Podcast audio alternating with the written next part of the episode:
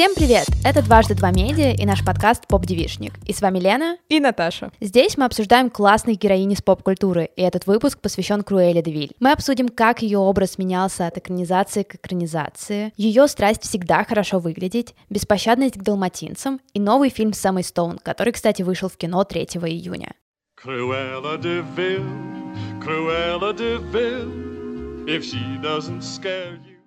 Наташа, как ты впервые познакомилась с Круэллой? Первое, что я с ней посмотрела, это был фильм 1996 года, который мы чуть позже подробнее обсудим. Я плохо помню, как я смотрела фильм, но я очень хорошо помню, как я после этого играла в героиню, которая растит Вау. далматинцев. Далматинцев у меня не было, естественно, но у меня был пятнистый рюкзак, на котором сидела мягкая игрушка долботинец. И у меня была детская кроватка для бэби-бона, в нее я укладывала его спать. А так как места там было очень много, я клала туда всех мягких собак, которые у меня были, и делала вид, что они все далматинцы, или я просто спасаю собак. Вау, ты вот. заботливая была. Да, и мне очень нравилось перенимать этот опыт из фильма и представлять, что я главная героиня. При этом мне никогда не хотелось быть Круэллой Девиль. Я всегда принимала сторону добра. Угу. А боялась ли ты ее? Мне кажется, нет, потому что моим фаворитом по страхам всегда была и остается старуха из Белоснежки. Она была очень криповой, и мне кажется, из-за того, что весь мой страх был сфокусирован на ней, остальные злодейки меня вообще не пугали. Они выглядят достаточно легкими и, и смешными на фоне той старой корги. Не надо так. Она ужасная, когда она превращается в ведьму. Я вообще, я ни на секунду не отступлю от этого тейка, потому что вот всю жизнь, что я ее знаю, я ее, ну вот, немножко ненавижу из-за того, что побаиваюсь. Но мне кажется, там это все сводилось к тому, что очень грамотно была сделана анимация, чтобы все дети да. по всему миру просто сходили с ума от страшных снов после этой. А Круэлла, мне кажется, она все равно была такой немножко безобидной в плане подачи именно, то есть она вальяжно заходила, она не пыталась тебя напугать. Расскажи, а как ты познакомилась с Круэллой? Я познакомилась с Круэллой в детстве, когда смотрела мультик, то есть у меня первое воспоминание не о полнометражном фильме, а именно о мультфильме диснеевском 61 -го года, кажется он. Я помню, что смотрела его на кассете у друзей дома, мне было отлично. Я вот, кстати, когда пересматривала, я снова вспомнила, что диснеевские мультфильмы вот старые, 60-х, 70-х годов, очень короткие, короткие. То есть да. 101 э, далматинец идет, по-моему, час 19. И я вот просто его включила перед сном и посмотрела. Я никогда не боялась Круэлла. У меня был период, когда я очень сильно хотела собаку, и я не понимала, как ты можешь наезжать на собак, хотеть сделать из них шубу. Угу. Ну, то есть меня это пугало, но вот какие-то остальные ее действия, ее образ, они действительно не внушают какого-то сильного страха на самом деле. Фильм я, разумеется, тоже смотрела. Мне кажется, классический детский фильм на СТС, который показывают в 9 вечера, и ты смотришь его с родителями перед сном, и тебе отлично, или там на каникулах его показывают. В общем, было супер, фильм мне тоже очень нравится, плюс, мне кажется, у очень многих был период, когда тебя страшно увлекают фильмы про моду. И для меня это были как раз «101 далматинец», потому что именно в фильме часть про моду, про карьеру, про успешную женщину, они были ключевыми. И «Дьявол носит Прады», конечно же. И на самом деле героини очень схожи. Ну да, по вайбу. Да, героини Мэрил Стрип и Круэлла Девиль в фильме играет Глен Клоуз, тоже просто, конечно, потрясающая женщина. И поэтому я прям ловила огромное удовольствие, когда смотрела это в детстве. Я помню, у меня даже была тетрадка, в которой я «Я буду дизайнер маркой. Ого! И я нарисую себе костюм. Получалось просто ужасно. Это был такой кринж. Но я была довольна собой. Все мои школьные детские увлечения сводились к этому, что когда я смотрела ранеток, я делала тетрадь со своими песнями. Ты просто любила тетрадки. Я просто любила тетрадки. Нужно было же куда-то их тратить, потому что ты идешь каждый раз в канцелярию и покупаешь себе новую тетрадку красивую. Конечно. Cruella de Vil, Cruella de Vil, if she doesn't scare you. Я думаю, за выпуск мы поговорим о всех трех знаменательных историях с Круэллой. Как раз-таки фильм, мультфильм и новая экранизация, которая только-только вышла в кинотеатрах. И да, тут нужно, наверное, заранее сделать предупреждение, что, наверное, где-то в последние 10 минут этого эпизода мы немножечко будем спойлерить последний фильм, но мы вас предупредим обязательно, и если вы его еще не смотрели, конечно же, мы не будем вам а, выдавать все карты. Да, но и вообще мы не планировали полностью рассказывать сюжет, поэтому там могут быть какие-то спойлеры. В целом, если вы смотрели все трейлеры, я думаю, наверняка большую часть из того, что мы скажем, вы могли предполагать. Я думаю, стоит начать с фильма, потому что там Глен Клоуз. Вторая причина — это Глен Клоуз. А третья причина — это Глен Клоуз. Это Клоуз Глен.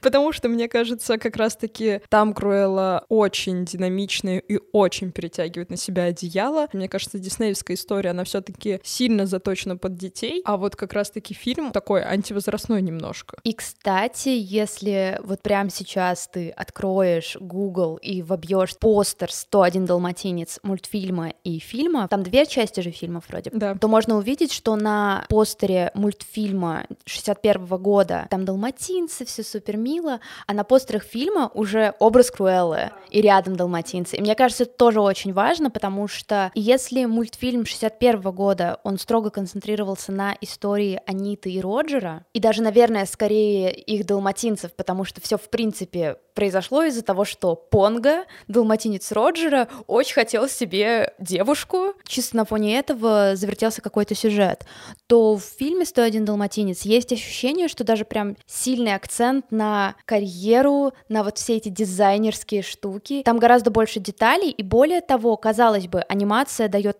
чуть больше возможностей в плане того, что делать с одеждой.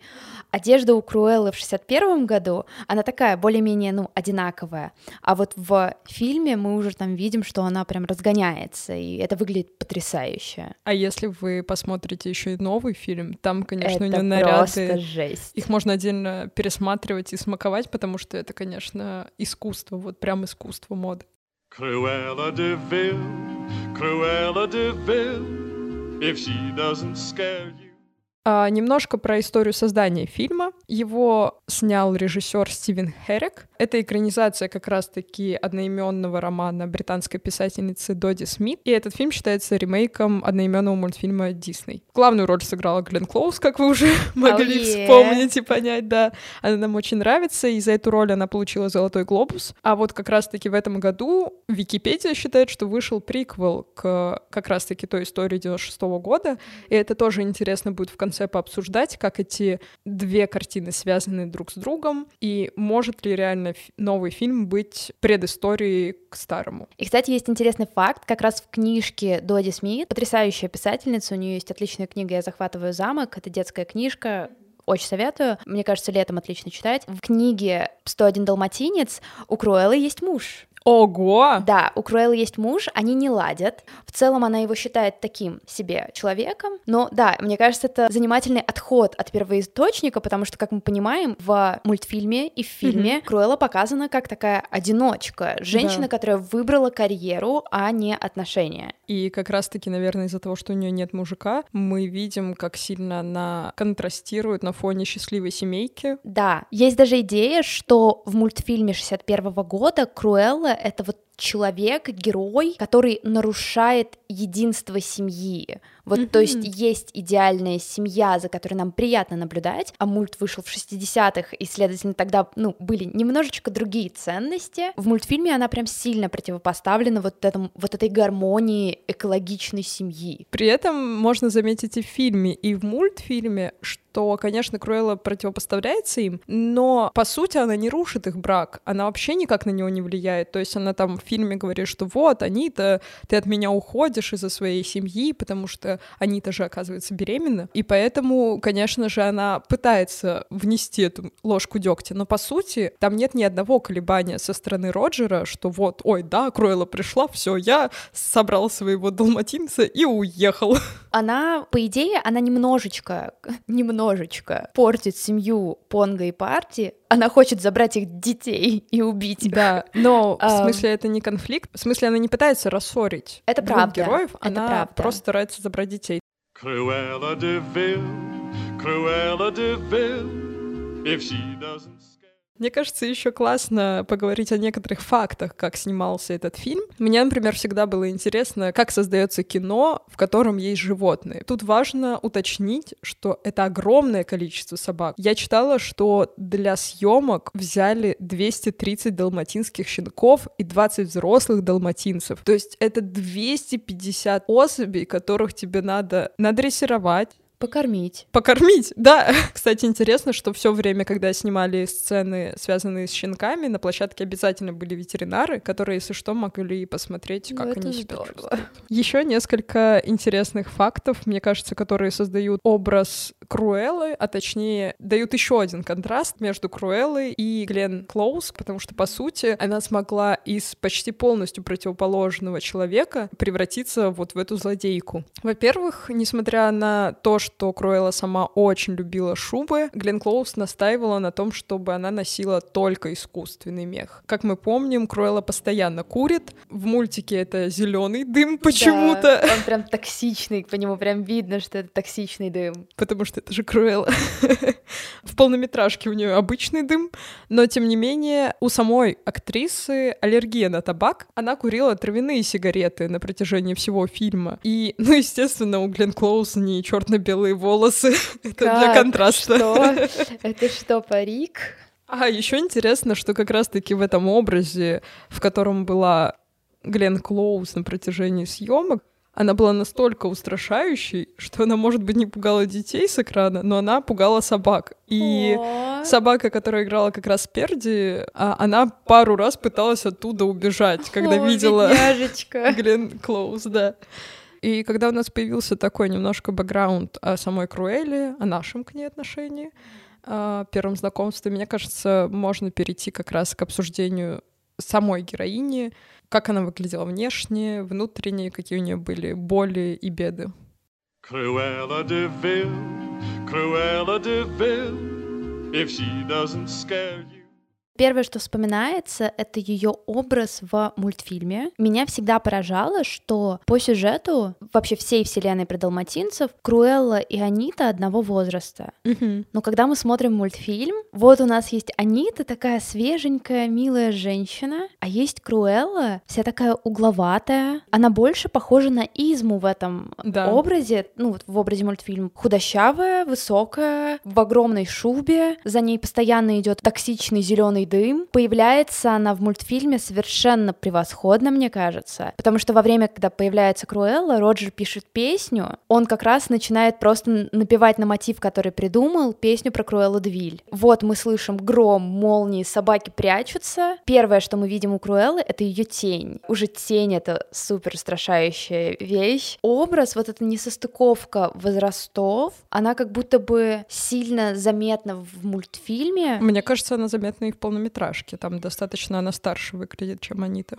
Тут на самом деле возвращается идея, которую ты писала у себя в треде в Твиттере о том, как изображают бабушек, старух в анимации. И тут возникает ощущение, что вот как раз образ более старой Круэллы тут использовался как раз для того, чтобы показать ее злость, ее неудовлетворенность жизнью и вот все, что идет в дополнение к этому. Сейчас уже в 2021, когда ты об этом думаешь, возникает идея того, что, ну, это какой-то дешевый ход, можно было иначе показать ее злобность. Но с другой стороны, мне кажется, частично она как раз-таки выглядит хуже, чем Анита, потому что помимо ее внешности мы слышим постоянно нервный истеричный смех. Она делает какие-то очень страшные вещи, превращает животных в свои шубы и наряды. Поэтому, мне кажется, от такой жизни понятно, почему она так не свеже выглядит. Насчет того, как ее показали в целом, что это такая одинокая старуха-злодейка, да, у меня к этому, конечно, большие всегда были претензии, потому что это правда легкий ход, но с другой стороны, это была тенденция. К счастью, сейчас от нее потихоньку начинают отказываться. И стоит принять как данность, тем более сейчас мы видим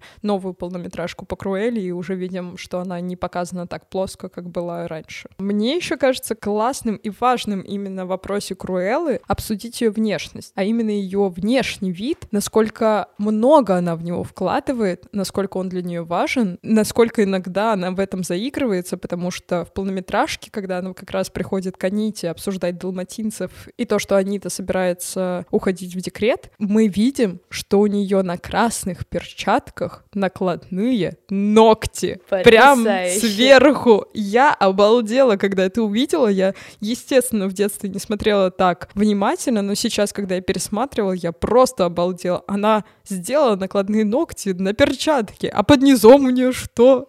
Другие накладные ногти. Почему они не врезаются в перчатки? У меня очень много вопросов. Это ногтевой инсепшн. И, наверное, главный вопрос, который во мне триггерит внешность Круэллы, вопрос повседневного внешнего вида. Потому что мы замечаем, что как раз-таки Круэлла всегда выглядит потрясно, она выглядит даже не просто хорошо, она выглядит потрясно. И вот у меня внутренний немножко конфликт, потому что иногда мне кажется, что внешний вид вообще не важен, и можно ходить э, в футболках без макияжа и как угодно, как комфортно. А с другой стороны, важно выглядеть хорошо. Мне кажется, в этой собранности есть немножко самодисциплины дисциплины, хочется ее на этом уровне поддерживать. Ну, я на самом деле согласна, и тут, а, наверное, ненадолго вернусь к истории с «Дьявол носит Прада», потому что после подобных фильмов, в том числе «101 далматинца», в том числе «Круэлла», возникает вот эта вот неожиданно высокая планка для себя, mm-hmm. что, вау, они так легко выглядят круто каждый день, а в «Новой Круэлле» мы еще видим то, как э, героиня становится прям мастерицей в том, что она делает, и какие она костюмы делает себе просто на повседневной основе, а не только для всяких показов, и ты сразу думаешь, что, вау, может быть, мне тоже нужно каждый день вот так вот загоняться, чтобы выглядеть круто. Не для кого-то, а вот просто для собственного самоощущения. Но потом я понимаю, что если я это буду делать, то я выгорю, а я и так выгораю. И добавлять к этому еще тревогу по поводу того, чтобы выглядеть каждый день очень круто, это будет утомительно, как минимум. Мне кажется, в долгосрочной перспективе действительно может оказаться таким немножечко даже токсичным отношением к самой себе. Вот, поэтому я воспринимаю и Круэллу, и других очень стильных героинь. Опять же, можно там, не знаю, смотреть какую-нибудь сплетницу. Вот сплетница просто убивала mm-hmm. меня в подростковом возрасте. Мне казалось, как школьники ходят каждый день так стильно, а я хожу в свою школу на северо-востоке Москвы в этой тупой жилетке.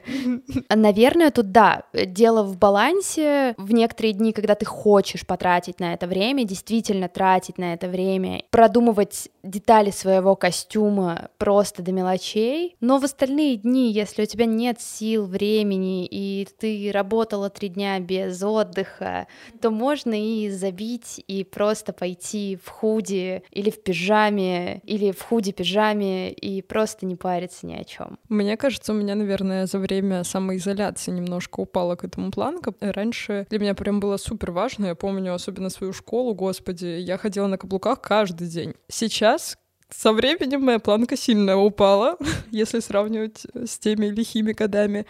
Но в целом до самоизоляции для меня было важно, чтобы я всегда хорошо выглядела, у меня всегда была помыта голова, я была накрашена в чистых вещах как минимум, и я старалась оставлять удобные луки только на случай, если вот прям совсем мне тяжело, я спала два часа, и у меня 10 пар, потом работа, и потом еще какие-нибудь курсы саморазвития условно, то, конечно, я на такие случаи оставляла суперудобные луки. Конечно, восхищаюсь людьми, которые каждый день следят за собой, придумывают какие-то штуки, типа сегодня я надену вот эти аксессуары, сегодня я нарисую себе синие стрелки. То есть любые такие штуки, когда ты запариваешься над своим внешним видом, ну, для меня это очень важно, потому что это говорит о твоей самодисциплине. Поэтому, наверное, да, когда я тоже вижу какую-нибудь суперсильную Круэллу, я вспоминаю, что я пошла на этот показ в суперудобных шмотках, и я такая, блин, надо было надеть свое платье с перьями.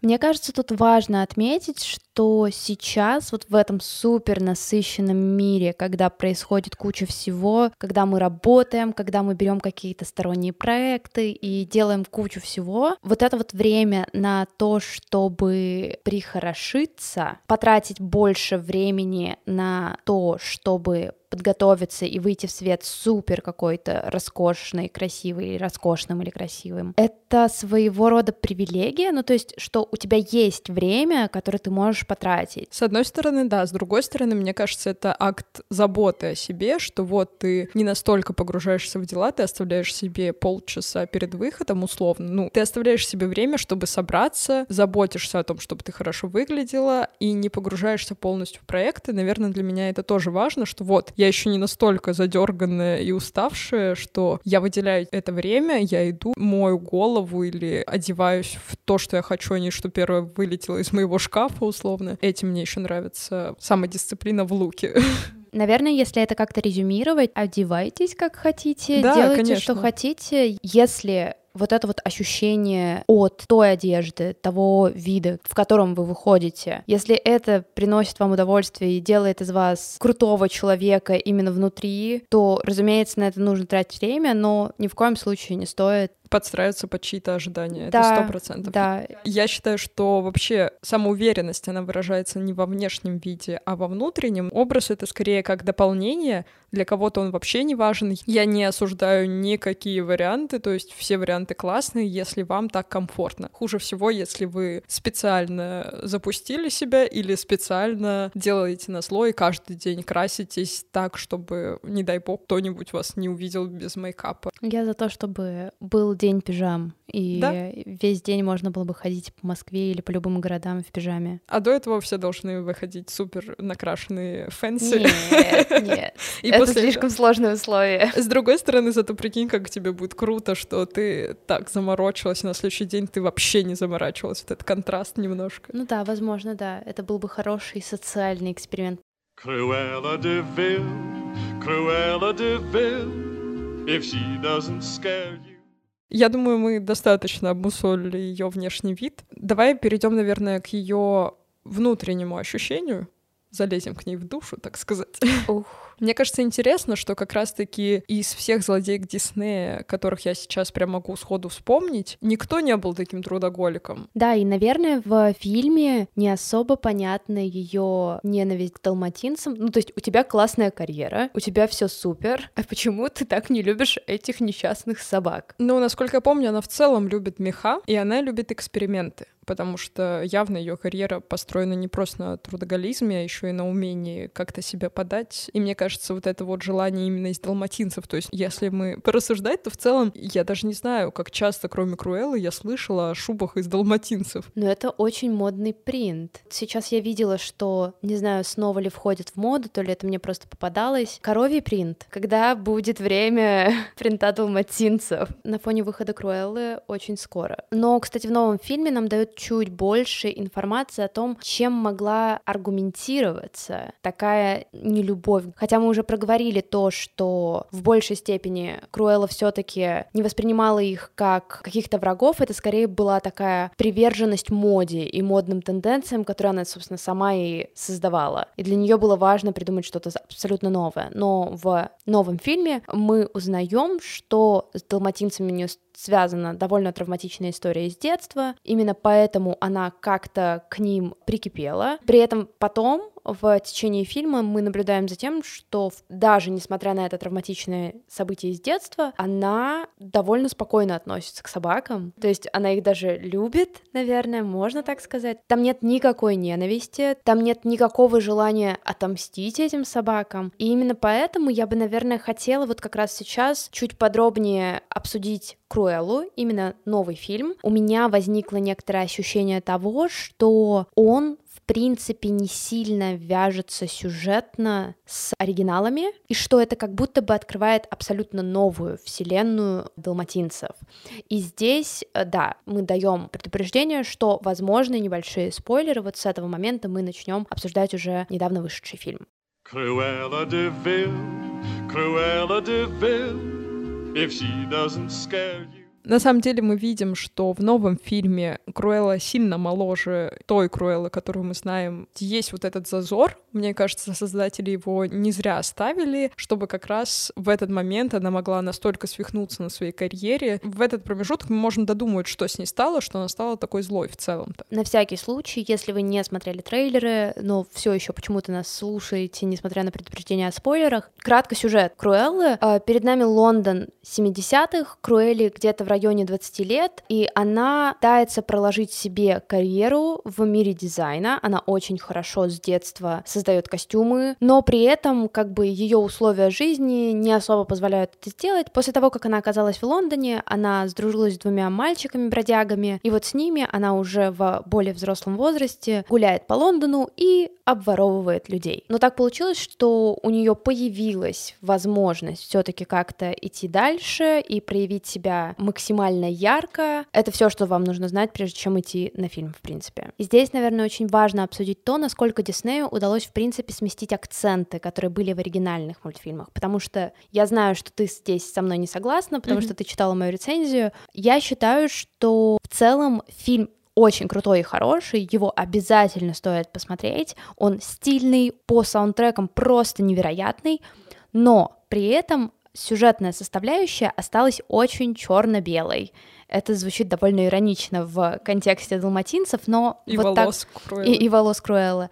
Но вот так уж получилось, потому что я ожидала историю культовой антагонистки в более таком взрослом свете. Ну вот как, наверное, первое, что приходит в голову, это Джокер, потому что когда ты смотришь Джокера, ты не можешь понять, а какую сторону занимать, нужно ли вообще занимать сторону. Ты сочувствуешь главному герою, но ты видишь, что он творит жесть. Но при этом у него нет какого-то прямого противника. Это взрослая, серьезная, тяжелая история, в которой ну, нет победителей, нет проигравших, есть вот люди, которые пытаются справиться со своей жизнью. В Круэле же у нас появляется яркая антагонистка Круэллы, антагонистка антагонистки.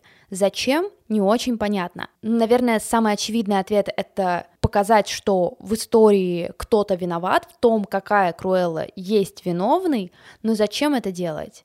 Особенно учитывая тот факт, что, в принципе, в течение всего фильма нам объясняют и довольно хорошо описывают то, как Круэлла сама по себе жестокая. Там не нужны какие-то дополнительные люди, чтобы сделать ее еще более жестокой. Я на этом и закончила, по-моему, свою рецензию. Ну что, когда ждать приквел про эту антагонистку? Это очевидный вопрос, потому что у нее же тоже есть мотивация, почему она такая странная. Я здесь, опять же, скажу, с тобой не согласна. Э, если вдруг кто не понимает, о какой антагонистке антагонистке идет речь, это не совсем спойлер, потому что если вы смотрели последний трейлер, там очень четко намекает на то, что против Круэллы выступает герцогиня. Ее очень много в последнем трейлере, она каждый второй кадр как раз-таки противопоставляется как будто бы Круэлле. Я не совсем согласна, что она в целом антагонистка, потому что если мы берем истории Дисней изначальные, мы видим, как приходит злодей и такой, я сейчас разрушу твою хорошую жизнь. Да, мы знаем, что у Круэллы испортилась жизнь из-за этой антагонистки, но по сути она делала это, на мой взгляд, не совсем специально. У нее не было личного мотива вредить этой героине. И мне кажется, что в этом фильме вот эта герцогиня, она не злодейка, она просто как серая зона, немножко слеповатая. Потому что, да, мы знаем, что она высокомерная, самолюбивая. Это частично заложено в ней с детства, потому что она росла вот в этой роскошной семье. Да, она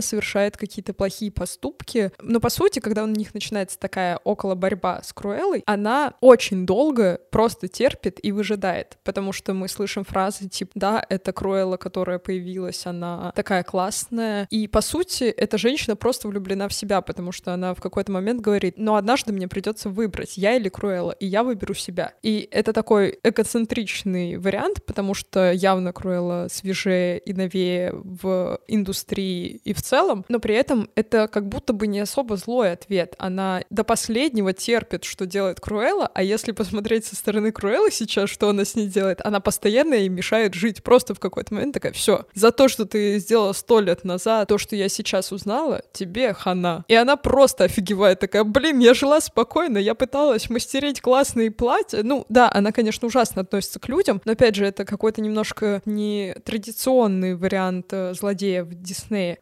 Ну, возможно, это действительно так, но мне, опять же, не хватило более внятного объяснения, почему антагонисты делают что-то.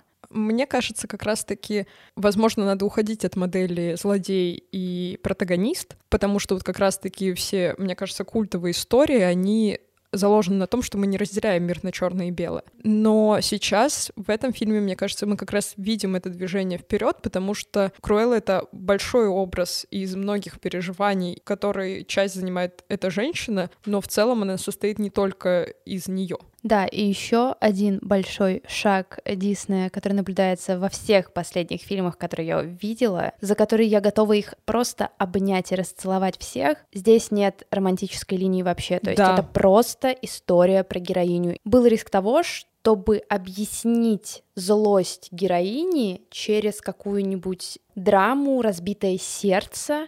Они этого не сделали, и это очень и очень радует. Возможно, они как раз продолжили тенденцию первого фильма, где тоже решили не вставлять э, личную жизнь Круэллы, потому что там уже ее отгородили от всех этих переживаний.